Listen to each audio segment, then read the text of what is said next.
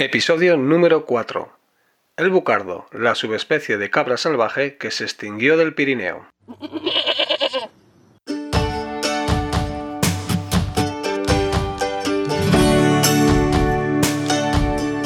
Muy buenas, naturalista. Bienvenida o bienvenido a Cuaderno de Campo, un podcast sobre naturaleza. Aquí compartiré mis descubrimientos y aprendizajes de nuestro entorno natural más cercano. Mi nombre, Iván Vega, y este, mi cuaderno de campo.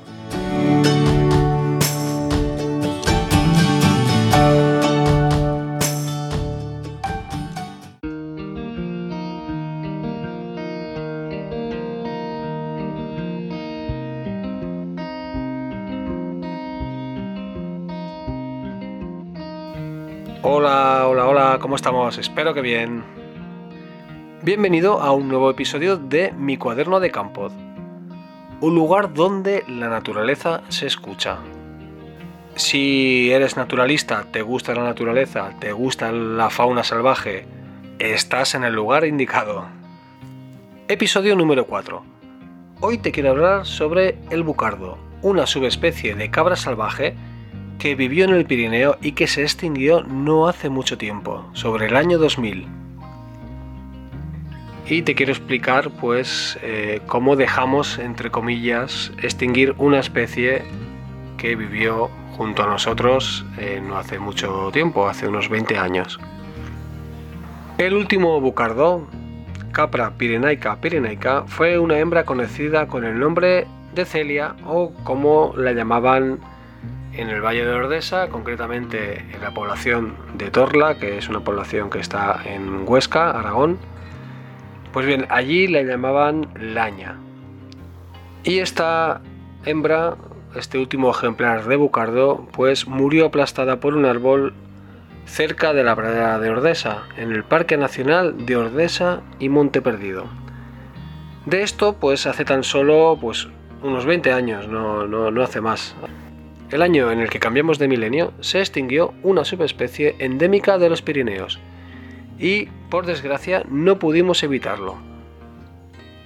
El bucardo se diferenciaba de las otras subespecies, pues principalmente porque tenía el pelo más largo y denso en invierno y la base más gruesa de los cuernos, tanto en machos como en hembras. La cornamenta del bucardo era la más larga de las cuatro subespecies de cabra montés que habitaban en la península. Esta característica pues convertía al bucardo en un trofeo de caza muy preciado. Y ahora pues voy a explicarte más o menos en fechas aproximadas pues un pequeño resumen de cómo la especie fue evolucionando y bajando en número de individuos hasta que acabó por extinguirse en el, en el año 2000. Y bien, en el siglo XVIII, pues eh, en Francia y en España se caza el bucardo a discreción. Es muy valorado pues por su carne, por su piel, por sus cuernos y por su sangre.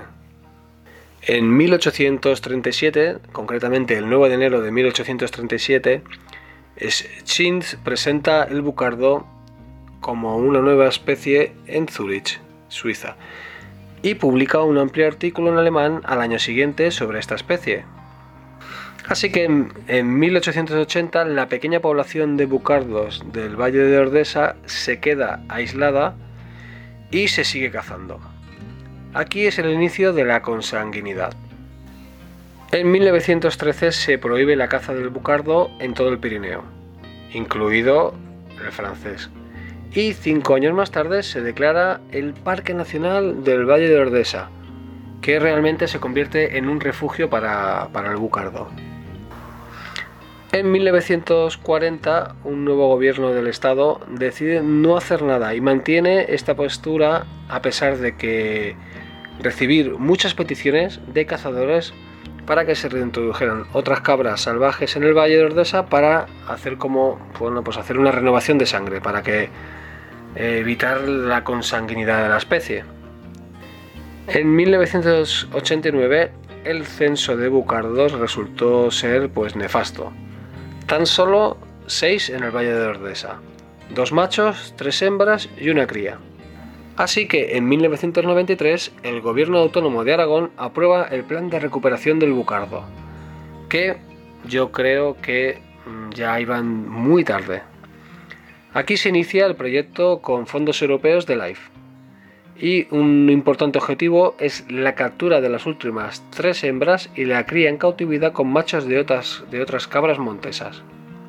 Parece ser que el proyecto pues no funcionó del todo bien.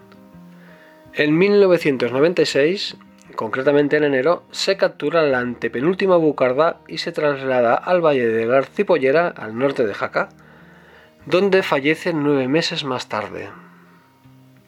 Y en el año 2000, concretamente el 6 de enero del año 2000, pues falleció Celia o Laña, como la conocían en Torla, que aplastada por un árbol, por un abeto el último bocardo de Ordesa.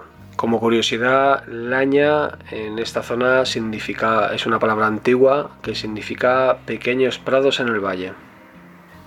Y ahora voy a leerte un pequeño texto que he extraído de un artículo de Santiago Viu, que eh, es un habitante de Torla, que participó en la búsqueda y el rescate del cuerpo de Celia cuando descubrieron de que llevaba varios días sin moverse en una zona y su collar radiotransmisor pues enviaba una señal de que algo pasaba, ¿no? de, que, de que llevaba mucho tiempo en el mismo sitio.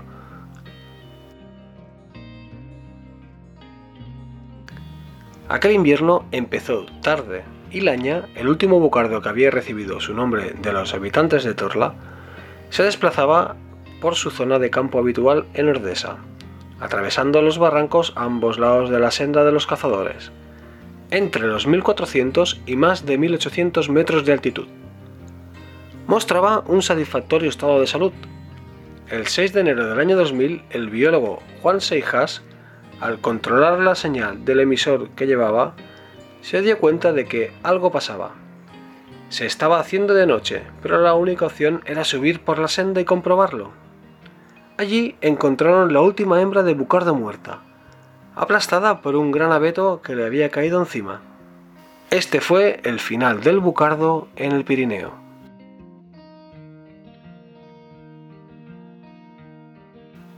Y la historia del bucardo pues no acabó con la desaparición del último ejemplar en el, año 2000, sino que eh, en el año 2003 un equipo de científicos intentó desextinguir por primera vez en la historia de la ciencia a una especie animal. En el Centro de Investigación y Tecnología Agroalimentaria de Aragón, que se llama CITA y que está en Zaragoza, un equipo de científicos logró clonar a Celia. Esta cría tan solo vivió 7 minutos. Debido a que la información genética o del ADN que tenían de Celia pues contenía enfermedades genéticas graves de fertilidad, de corazón y todo debido pues a los más de 100 años de consanguinidad que había tenido la especie. La verdad es que era la primera vez que se intentaba desextinguir una especie en la historia de la ciencia, como ya he dicho, y eh, fue, vamos, fue un hito increíble. Se habló muchísimo de ello Hoy puedes ver a Laña en el centro de visitantes de Ordesa que se encuentra en Torla, una población de Huesca, Aragón. La disecaron y la, y la colocaron pues, en este centro de visitantes, pues como última prueba de que hubo un tiempo en que el bucardo dominó pues, los riscos y paredes de los Pirineos. Y realmente pues mirarlas duro, porque nos muestra el fracaso al no conseguir proteger y preservar para las próximas generaciones pues esta subespecie de cabra salvaje. Pero a la vez eh, yo creo que también nos muestra el camino, porque fue tarde para ella y sus congéneres. Pero aún estamos a tiempo de preservar a muchas otras especies del planeta que hoy se encuentran en la misma situación en la que se encontró el bucardo pues hace más de 100 años. Y esto, pues para bien o para mal, es una lección que nos sirve para aprender de nuestros errores y para hacernos eh, conscientes del tesoro tan diverso con el que compartimos nuestro paso por la vida. Y bien, pues hasta aquí el episodio número 4 de hoy en el que te he explicado un poquito la historia de nuestro maltrecho bucardo, nuestra cabra salvaje que habitaba en el Pirineo y que por desgracia se extinguió en el año 2000. Te animo a que si te ha gustado este, este episodio, pues te animes a compartirlo en tus redes sociales, que la verdad es que eso me ayuda muchísimo a que más gente conozca este podcast y, lo comparta y lo escuche. ¿Vale? También te animo a que me dejes algún comentario en, en la aplicación en la que estés o en el podcatcher en el que estés escuchando ahora mismo este episodio, pues si algo te ha parecido interesante o tienes alguna duda o, quieres compartir algún dato más que yo no del que yo no he hablado, en las notas de este episodio te voy a dejar pues enlaces interesantes a noticias sobre el bucardo cuando se intentó desextinguir e incluso grabaron un documental de, este hito y, se puede se puede ver. Te voy a dejar todo esto en las notas del podcast, pues para que te pases por allí. Y bien, pues eh, me puedes encontrar, momento spam, me puedes encontrar en TikTok, en Instagram y en Twitter como arroba hola Iván Vega. ¿Vale? Arroba hola con H de saludo, hola Iván Vega. Y hasta aquí el capítulo de hoy. Muchísimas gracias por haber llegado hasta aquí, por haberme escuchado. Y nos vemos en unos días con un siguiente episodio de mi cuaderno de campo.